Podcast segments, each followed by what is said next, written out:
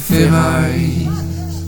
Malco kidnappé dans une fourgonnette, Malké kidnappo, chapitre 17, meilleur chapitre euh, de SAS Ah bon?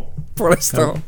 Et on a un gros vénard, puisqu'il celui qui va courir avec nous ce chapitre 17, c'est Clément Andréoli Ça va Clément? Ça Ouais. va, ça va. des- Meilleur chapitre, non? Euh, ouais, ouais, ouais, ouais, bien, bien, bien. Oh là là, énorme Énorme, il est interminable Ouais, en il, est, plus, il, il se se- passe 10 ouais, il milliards est- de choses. il est long et il se passe plein de choses. Alors, on, va, on va bien se régaler. Récapitulons pour voir comment Malco s'est retrouvé dans une fourgonnette parce que oh, j'imagine bien que c'est qu'il n'a pas fait grand chose pour y parvenir, mais, mais quand même, ça vaut le coup de, de regarder un petit peu les péripéties. Est-ce que tu es prêt? Ouais, ouais, ouais. Allez, c'est parti. Spoiler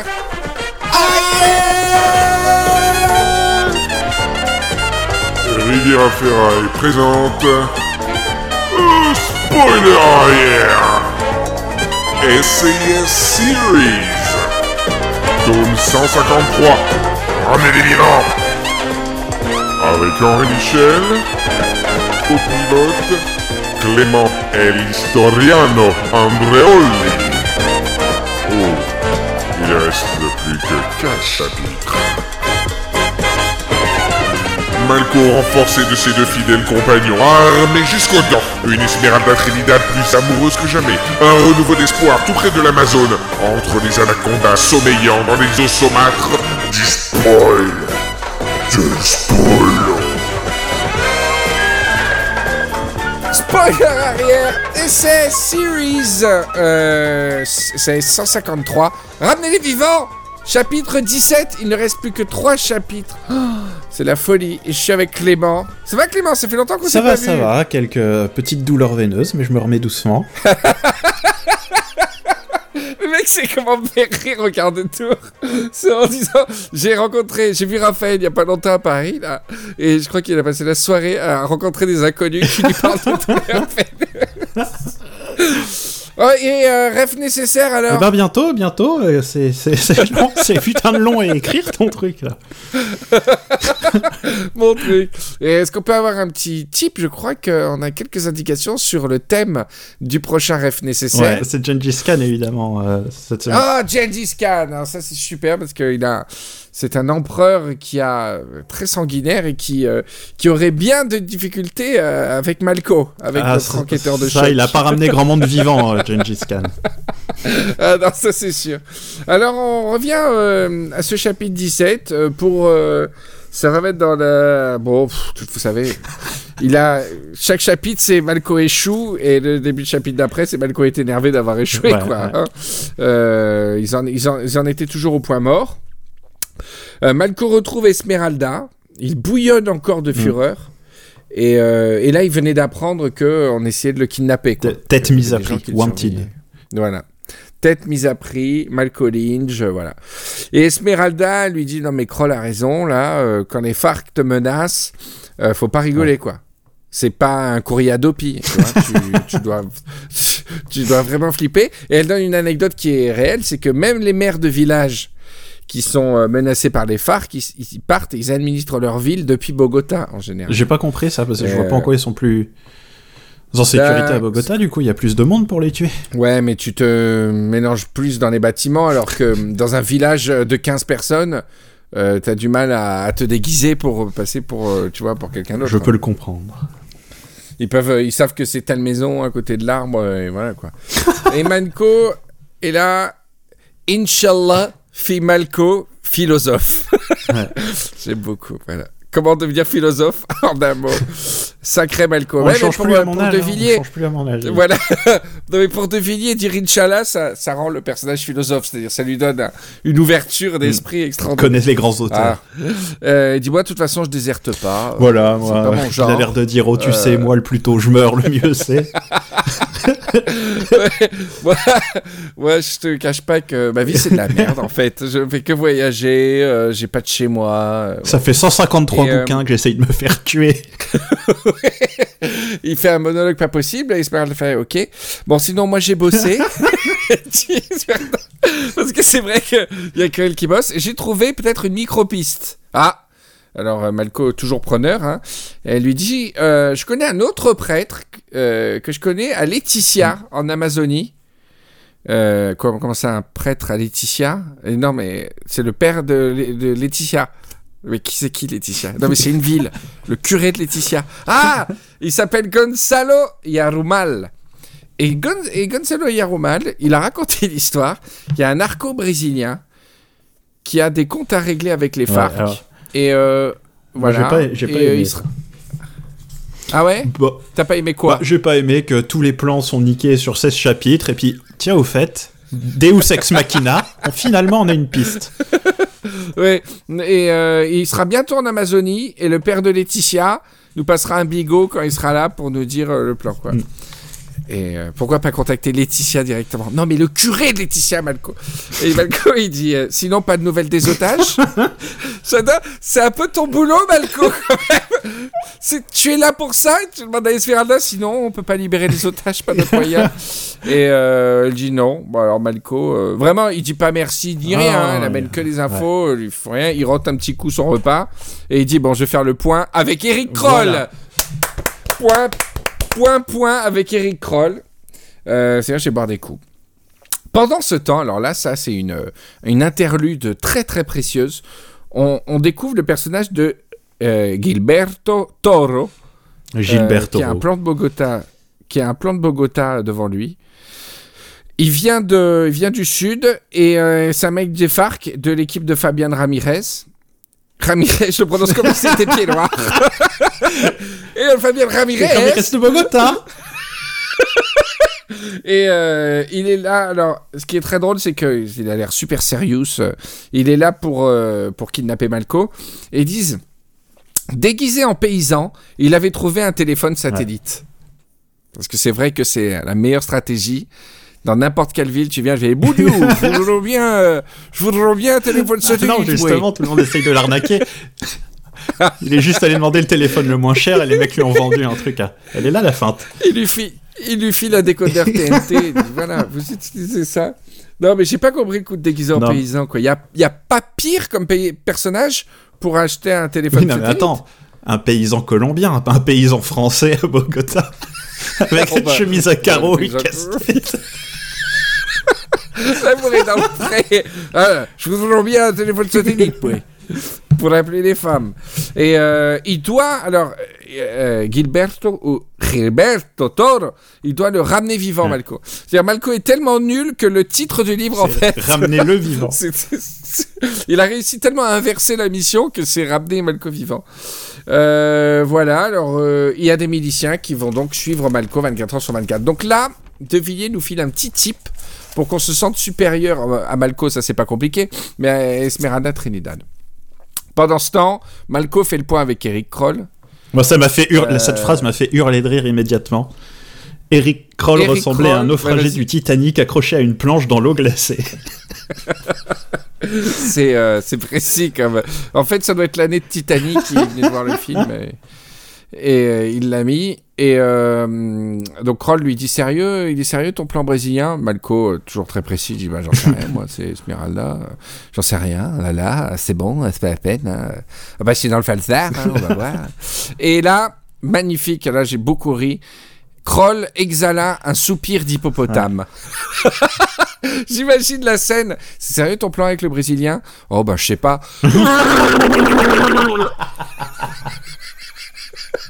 Dans le silence du bureau devant Malco. Euh, il dit ok. Kroll, il fait ok, tu m'as convaincu, je fais venir tes deux acolytes. Alors j'ai su, Milton Brabeck, ça me dit un truc, c'est des personnages récurrents de Ouais, SAS. c'est ce que j'ai cru comprendre en, en lisant les C'est descriptions. les deux. C'est les deux acolytes de Malco qu'il aurait pu faire venir euh, bien longtemps avant. Mais là, ils, vi- ils viennent d'avoir que- l'idée. Ouais. Voilà. Chris Jones et Milton Brabeck. Deux de vos amis. Voilà, tout va bien.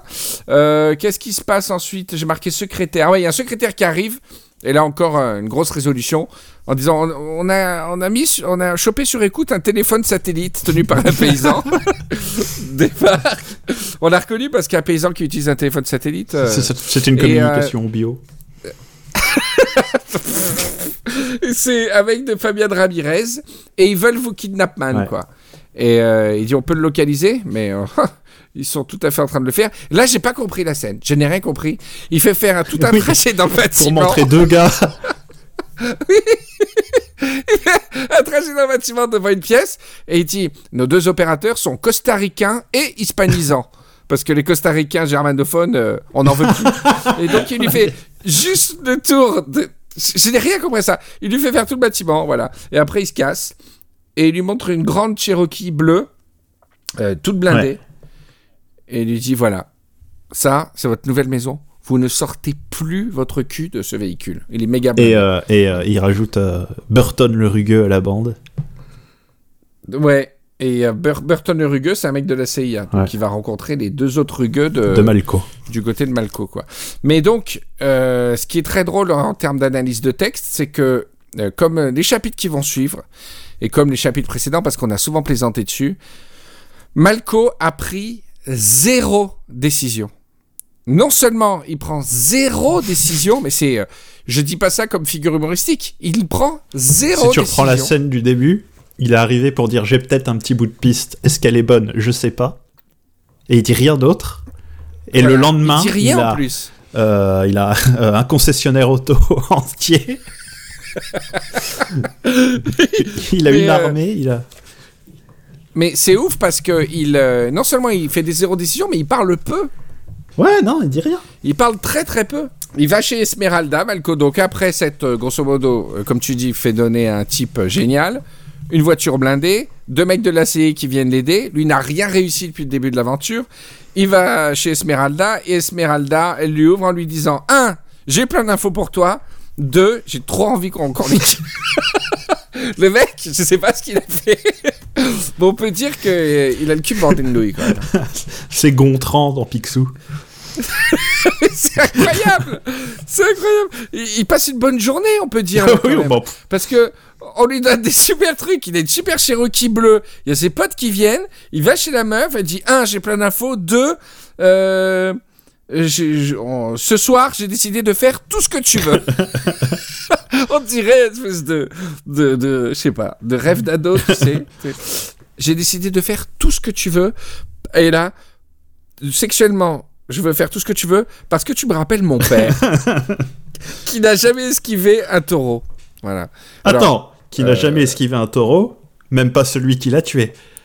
Même pas celui qui l'a tué. Elle lâche beaucoup d'infos. Non mais c'est quoi cette famille Euh, surtout entre elle qui est borne, le père qui est manifestement qui, Ah, C'est dur chez les qui a, probablement vu un taureau à 500 mètres au loin lui foncer droit dessus et qui a refusé de l'esquiver.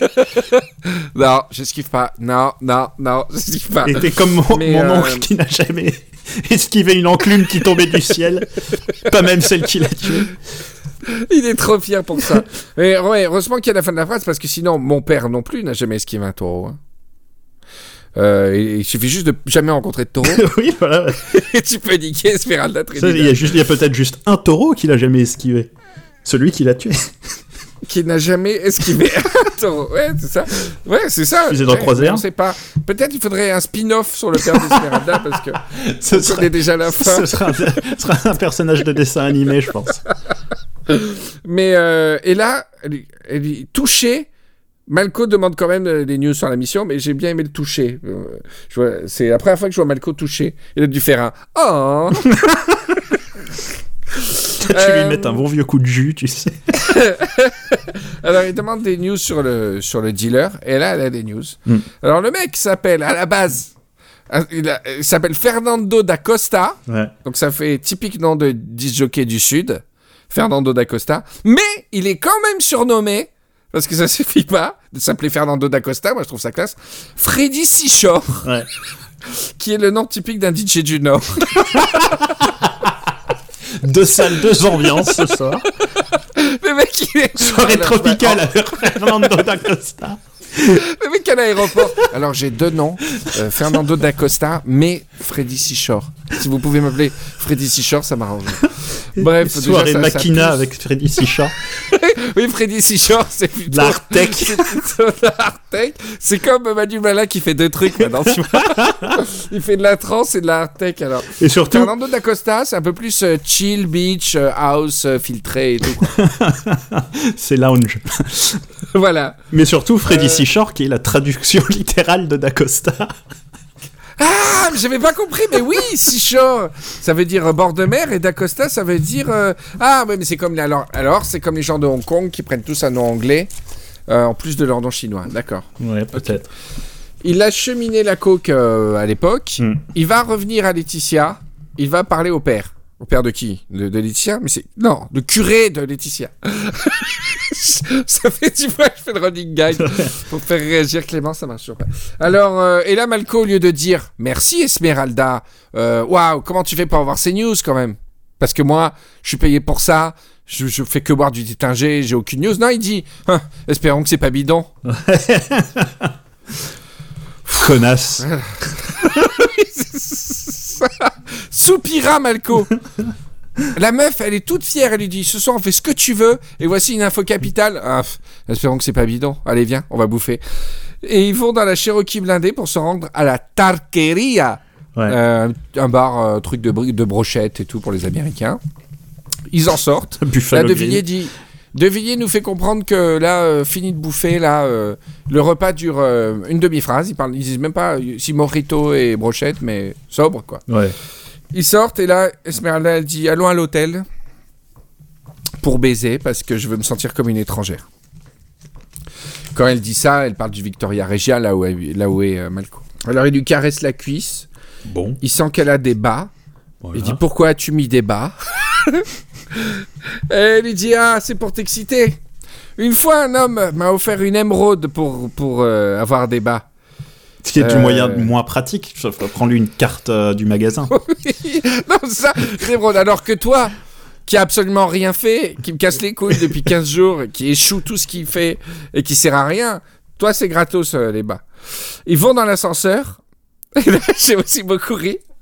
Parce qu'elle dit, euh, le dialogue, enfin, c'est pas un dialogue, elle dit, ah, j'ai l'impression d'être une putain. J'espère que Dieu me pardonnera. Et Malco ne répond pas. Donc j'imagine l'ambiance dans l'ascenseur. Le, mec- le, le mec, il ne répond jamais. J'imagine le malaise dans l'ascenseur. La petite musique d'ascenseur derrière. Puis quelqu'un qui monte. T'attends un minimum de quelque chose, juste un. hein. ou, ou même, même ça. Et là, elle dit toute seule J'ai l'impression d'être une putain. J'espère que Dieu me pardonnera. ah là là, voilà. On va bientôt arriver dans l'ascenseur. Voilà. Putain, le malaise. Mais qu'il est relou, putain. C'est incroyable. Euh, répond, il répond, voilà. Donc là, ils arrivent dans la chambre. Malco, petite bouteille de tétingé pour que la fête soit complète. Alors que sans alcool, qui- la fête est plus folle. C'est pas moi qui invente, c'est dans Ouais. le roman. Bouteille de tétingé pour que la fête soit complète. Ouais. Il fait venir également Claude Dalle pour, dé- pour faire le lit et le décorer. Et, euh, et elle lui dit Ce soir, je garde mon bandeau pour faire comme si t'étais un inconnu. Voilà. Mhm. Et donc, euh, c'est-à-dire, ce soir, je ne te montre pas mes, mes, mes orbites vides Ouais, j'ai Parce pas. que- pour faire comme si t'étais un inconnu. Ouais. Et là, elle est inondée. Hein. Là, oui, tellement ça, excitée qu'elle est inondée. Et Les locataires en dessous ont gueulé, ils sont montés. Oui. C'est quelles assurances qui jouent C'est la euh, responsabilité civile, ça, et là, tu sens que ça va être du lourd parce que pour les gens qui n'ont pas lu le roman, en général, la scène de cul, c'est dans, dans le chapitre. Ouais, là, il y a un D'accord. petit. Mais euh, là, il fait, une, il fait les petites astérisques de pause avant de passer à la scène de cul. Donc je me suis dit, oula, ça va envoyer. C'est les, les trois petites étoiles que tu vois, c'est littéralement le bruit de ses doigts en train de craquer avant d'écrire la scène de cul. C'est exactement ça.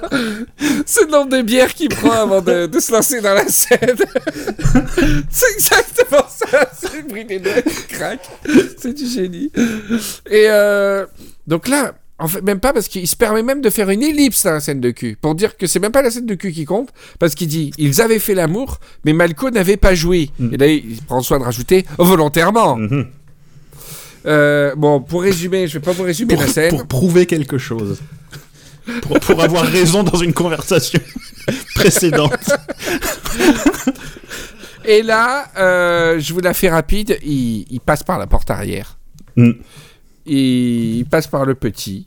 Et euh, ça se passe pendant... Ça dure deux pages, hein, je vous passe tous les détails anatomiques, mais c'est bien, c'est bien raconté. On Oui, il y a un, les un organes- autre tous les- muscle qui se détend un moment. tous les organes en jeu, euh, c'est correctement fait. Euh, et à la fin, lui dit ah, Tu es le premier homme avec qui je fais cela, mais tu le mérites. Alors là, là j'aurais volontiers, je serais volontiers apparu dans la scène pour dire Pardon, Esperanza À quel moment à quel moment a-t-il mérité ne serait-ce qu'un bisou? Même une poignée de main. du travail accompli, tu vois, du truc merci d'être passé, il y a même pas ça. C'est incroyable, elle est dans le déni, mais je sais pas qu'est-ce qu'elle a avec ce mec, quoi. Bah, elle le voit pas bien.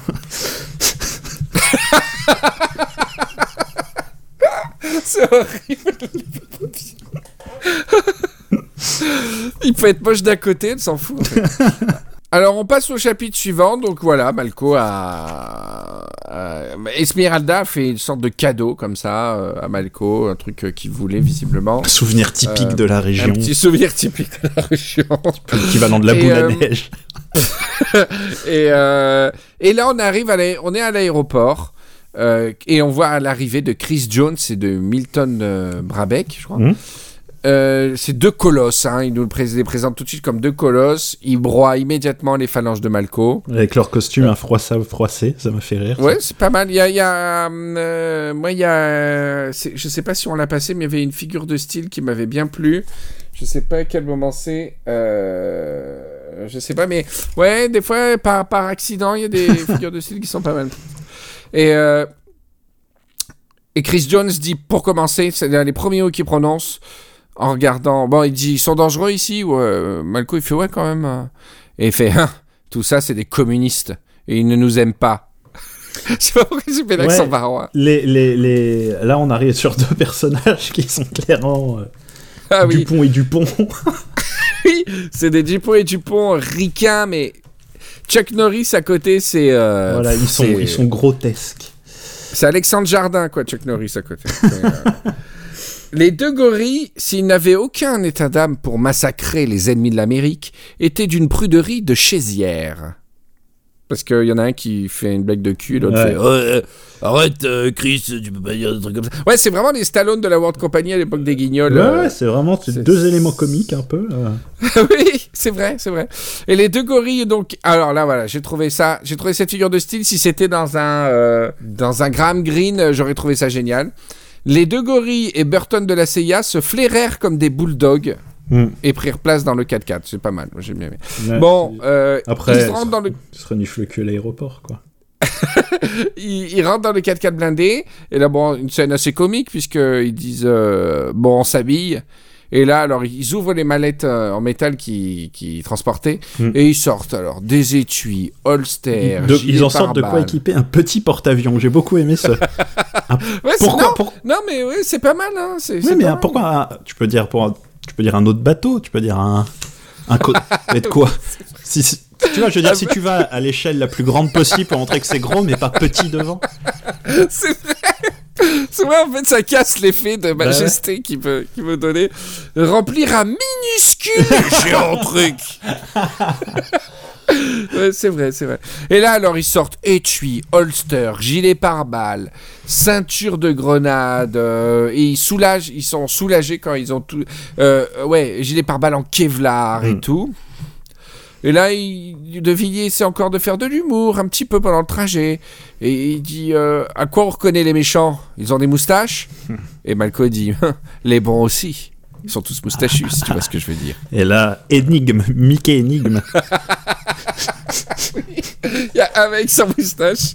Euh, voilà, et puis ils arrivent devant Esmeralda Trinidad. Là, j'ai encore piqué à fou rire, mais tout seul comme un con. Je vous dis le dialogue tel quel. Ça, ça n'arrive jamais dans la vie, c'est impossible. Jamais cette situation peut exister. Je vous présente Esmeralda Trinidad. Elle a été longtemps district attorney et collabore avec moi. Elle a aussi pris une balle dans la tête et a perdu un œil. c'est absolument génial. Mais au moins, c'est clair. Les mecs vont pas se poser des questions pendant tout l'après-midi de dire mais putain, elle est borne. Bah, est Ouais. Puis il présente bien, tu vois. Il donne son nom, son métier, ensuite quelques fun facts pour mieux la connaître. Je te présente mon ami Clément. J'étais à Clermont-Ferrand avec lui à l'école. Il fait des crises de narcolepsie et risque de vomir à tout moment. On y va C'est vraiment ça. Non mais c'est propre, c'est opérationnel.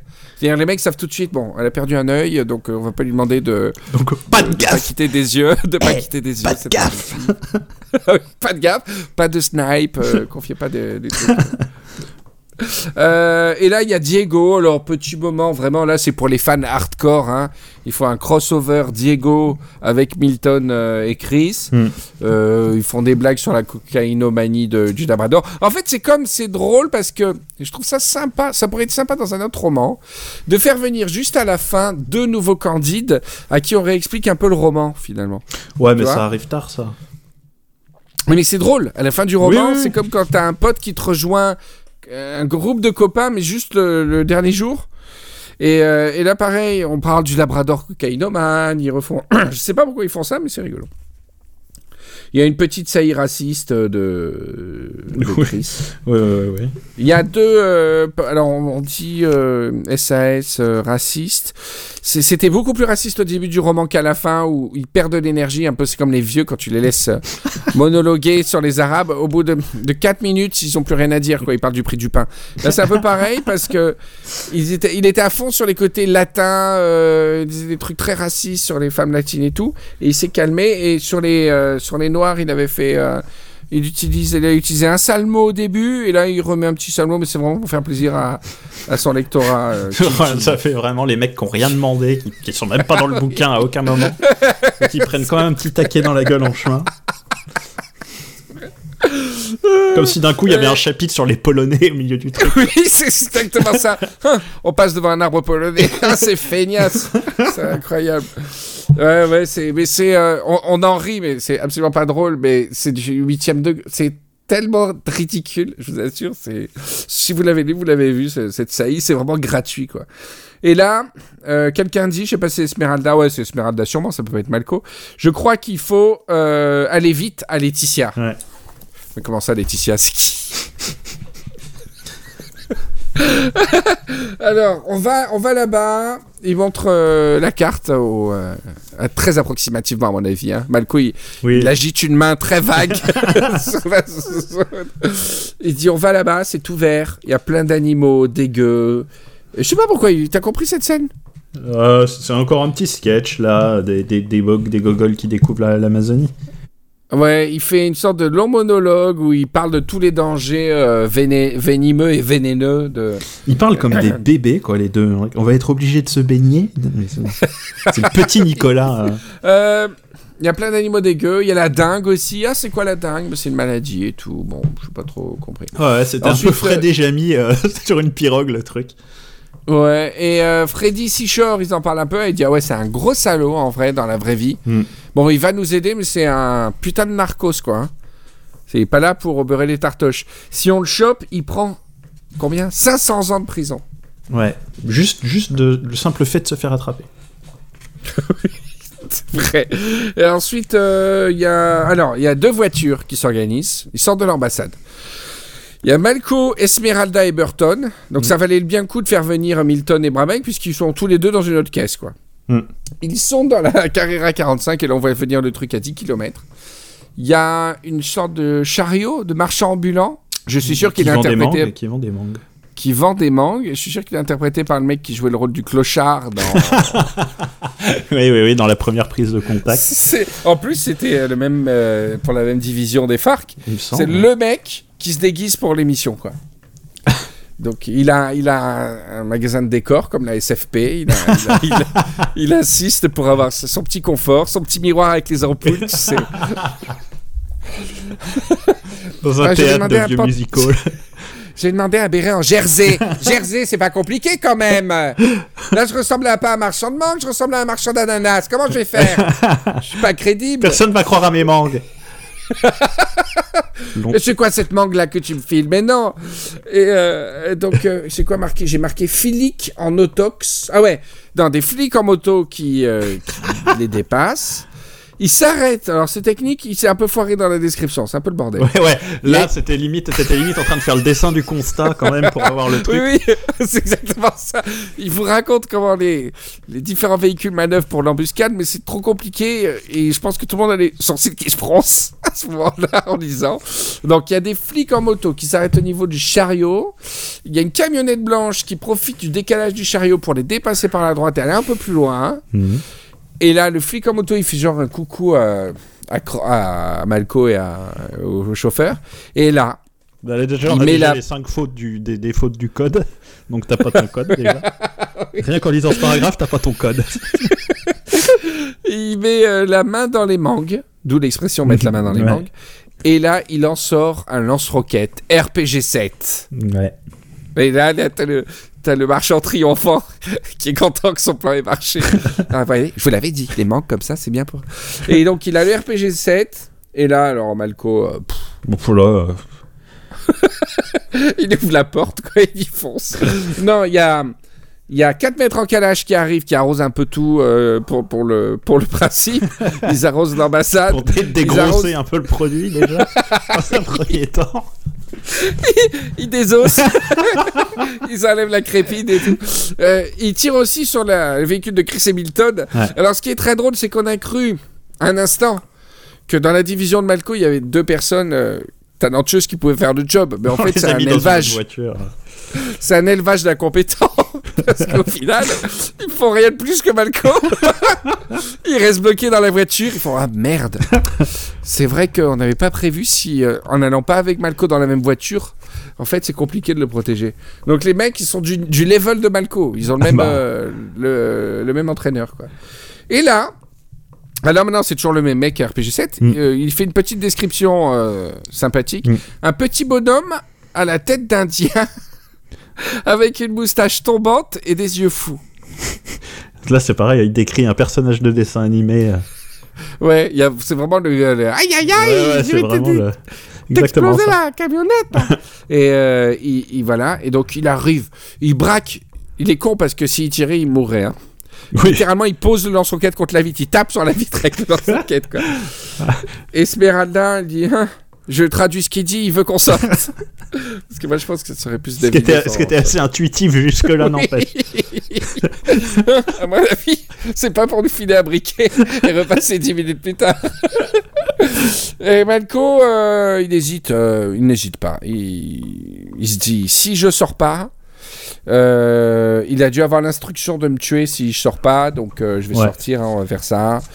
Il sort, il se fait choper, il se fait mettre dans la camionnette. Euh, tout le monde part en faisant des gros fuck aux deux voitures. En. J'aime bien les, les méchants qui jubilent, c'est encore plus drôle. Ils font des gros fuck, ils rentrent dans la camionnette, elle part. Et là, ils appuient sur un bouton, la charrette explose avec toutes les mangues. Ouais. T'as le costumier dans la camionnette, il dit Ah voilà, ça, ça c'est du travail, regardez comment ils explosent. Et, là, alors, effet comique extraordinaire. Donc t'imagines le bruit de l'explosion qui retombe, le silence absolu dans la ruelle euh, après l'explosion. Les méchants sont partis, Malco avec. Et là, il y a Eric Kroll qui arrive. Avec l'armée américaine en entier. avec l'armée américaine. Eric Roll qui a encore du, un peu de Defender sur le menton. Ils arrivent c'est extraordinaire, extraordinaire d'être aussi, aussi jamais là. C'est- magique. Jamais rien qui va. Et là, Eric Kroll, il regarde ce champ de désolation et fait hein, Ils l'ont kidnappé. Euh, J'ai un micro souci. Voilà, c'est la fin du chapitre. Donc, euh, quel chapitre 17, quoi. C'est incroyable. Ouais. On a, Oh là là. on a perdu mal. On avait un espoir que ça reparte avec euh, la piste qu'on avait. Puis ils nous prennent Malco. Ben nous, on est. Mais souvent, on a. qu'on fasse. Il joue le truc de la double piste, c'est comme euh, euh, la dernière fois, il y avait à la fois le transfert d'otages et à la fois le Nogal. Ouais. À chaque fois, on avait deux trucs. Et, et, euh, et à chaque fois, c'est- planté. Et là, mais est-ce qu'à un moment, Malco n'évoque pas le fait qu'il se fasse faire prisonnier volontairement? Je sais pas. Mais en tout cas, à mon avis, ça y est, Malco est en route vers la jungle, finalement. Ah oui, ce que j'ai pas dit, c'est que les FARC veulent pas le tuer comme ça dans la rue. Non, non, il va lui faire un procès. Ils veulent lui faire un procès. Alors pourquoi je l'ai pas dit tout à l'heure? Parce que j'avais vu un truc qui m'avait fait bien rire. Euh, Ouais, il veut lui faire un procès, c'est beaucoup mieux. Ça, ça marche beaucoup mieux. Voilà, ramener vivant. Non, je ne vais pas marquer. Voilà, donc ils veulent faire un procès. Donc Malco va littéralement se retrouver, en fait, sans qu'il le décide à une seule seconde, il va se retrouver à un mètre des trois otages qu'il doit ramener vivants. C'est le mec. Ah, ça, c'est sûr. le- Attends, attends, on n'en est pas là. Bah, il- non. Bah non, mais ils sont à des milliers de kilomètres, les autres. Ils vont, ils vont pas l'emmener en camionnette chez le. Ils vont dormir dans des formules 1 et tout. non, mais si, si tout va bien, si le voyage euh, arrive à son terme, Malco n'a rien fait, rien décidé, et se retrouve porté comme une plume euh, à côté des trois otages qu'il doit ramener. Ouais. C'est vraiment. euh, Avant, je me demandais comment il avait fait fortune, mais je me posais même plus la question. Il a dû euh, ramasser un ticket de loto et euh, gagner euh, 30, euh, je sais pas, euh, 300 millions d'euros. C'est incroyable, ce type. C'est une sacrée suite de coïncidences, n'empêche. Alors, j'ai une question, Clément. Oui j'ai peur qu'Esmeralda ne soit morte dans la séquence. Non Puisqu'elle parle, il me semble. Non, parce qu'elle parle plus du tout depuis, Attends, non. depuis le bordel. Hein. Elle parle. euh, Attends, ça c'est lequel? Oh là, j'ai- oh. Parce que après l'explosion de la charrette, euh, j'ai plus vu d'Esmeralda. hein. Tu crois qu'elle est vivante, toi? Oui, oui, oui, oui, je crois qu'elle est vivante. Ils en parlent pas. hein. Ouais, ouais, ils en parlent pas, mais justement, j'aime pas trop ça parce que. Ils l'auraient Et, dit. et- et autre chose, on en a parlé la dernière fois avec euh, Raphaël. Le- L'américain du début, là, Jim Stanton, Ouais. il est mort pour toi ou il est vivant? Ah bah non, il est mort. Mais enfin, on l'a pas vu mourir Mais si Mais non, on voit juste qu'il y a un- une roquette qui explose un hélicoptère et la, la- la scène ne décrit pas en train de mourir. Bah, Pour moi, est- bah, ce sera l'occasion de faire la promo un peu de spoiler arrière et de réécouter les chapitres précédents. Ils ont retrouvé euh, le Zippo. Ils ont pas retrouvé son corps calciné. Ah, ouais, ouais, ouais, peut-être. Ils ont retrouvé le Zippo. Pourquoi ils diraient qu'ils ont retrouvé un Zippo? Bah, bah, pourquoi il parle de Zippo à longueur de page du bouquin aussi Ils ont trouvé une carte de visite de Claude Dahl. Ils ont retrouvé, non, mais le coup du Zippo. ils ont retrouvé un euh, boudoir. À son emplacement, ils n'ont retrouvé que le Zippo de Jim Stanford. C'était pas pour dire qu'ils avaient tous euh, été euh, pulvérisés par leur explosion. Mais non, mais Ils avaient même tu, pas quand trouvé tu les fais bouts. mourir quelqu'un, tu le fais mourir. Regarde ce qu'ils ont fait pour Maria Soledad. Ils ont laissé la colonne vertébrale euh, comme si quelqu'un l'avait sucé pendant deux heures au restaurant euh, comme un pilon de poulet. Ils l'ont retrouvé toute, toute nickel avec la clope euh, dans la bouche. Ils racontent pendant deux heures le corps, etc. Et là, Stanford, on retrouve juste un zippo. il- il- c'est- je, non, je pense que Jim est parmi les otages. Je pense. Il l'a pas fait assez mourir. non Non, tu sais pas. Tu te laisses porter. Franchement, mal- non, c'est pas que je me malcoïen. laisse pas porter, c'est juste que, je sais pas, moi, dans le sens du truc que j'ai compris, on le reverra pas. Ah, pour toi, depuis le début, il était mort. Ouais, et puis d'autant que, attends, le gars, il est là dans, sur deux chapitres, on en est au 18ème, ça fait 16 chapitres qu'on en a parlé, je veux dire, on n'est pas très investi dans la... Ah bah moi si, hein. moi c'est, moi j'étais à fond sur lui. Hein. Ah ouais? Putain, Ah bah, qu'il revienne c'est ou pas, j'en ai rien à battre. C'est le mec de Maria Soledad quoi. Donc elle te Bon, bah, manque de toute façon, qu'ils reviennent, je vais te dire, voilà les nouvelles au retour, quoi. Oui, c'est vrai. Euh, et Maria te manque? Non, non, non. Personne te manque? Personne me manque. Moi, j'aurais aimé avoir un, un Eric Kroll un peu plus présent. Ah, voilà, Eric te manque. Ouais, moi, j'ai- beaucoup Eric En tout cas, dans ce truc, on a eu, on a tout eu. Il manquait peut-être un petit resto, un, un vrai resto. Ouais, il, ouais. A, il est un peu passé vite sur le resto. J'aurais bien voulu. J'aurais pas dit non à 2-3 huîtres, euh, un petit peu de foie gras. Bah, peut-être que pas- toi non, mais peut-être que lui il commence à, à avoir les- l'estomac un petit peu, euh, un petit peu serré là en ce moment. oui, c'est sûr, c'est sûr. Bon, bah écoute, il reste. euh, alors, donc là, on a fait le 17, il reste 18, 19, 20. Il reste 3 chapitres. Et la grande finale, on l'a fait tous ensemble pour l'épisode. Alors, je vais regarder, je vais quand même de loin, je vais regarder la longueur des, des chapitres. Mais ce qui est sûr, c'est que le 20e et dernier épisode, on le fait tous ensemble, tous les, tous les chroniqueurs de spoiler arrière. Donc, on sera, on sera une partie à 4.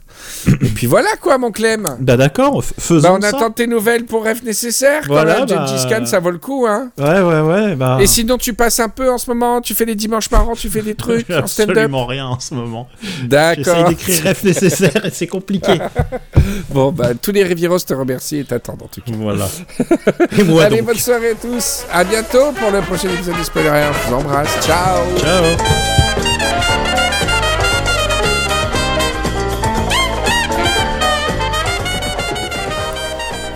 Merci d'avoir écouté Spoiler Arrière. On se retrouve euh, fin de semaine prochaine, voire même week-end prochain pour le prochain épisode. Euh, en attendant, n'oubliez pas que Spoiler Arrière est un podcast Rivière à Ferraille. Que vous pouvez euh, écouter Rêve nécessaire de Clément Andréoli. Vous allez sur le site. Et venez découvrir aussi notre nouveau podcast, Le Bureau des Mystères, qui parle de, phénomènes paranormaux que Malco ne, pourrait pas résoudre non plus. hein. Euh, euh,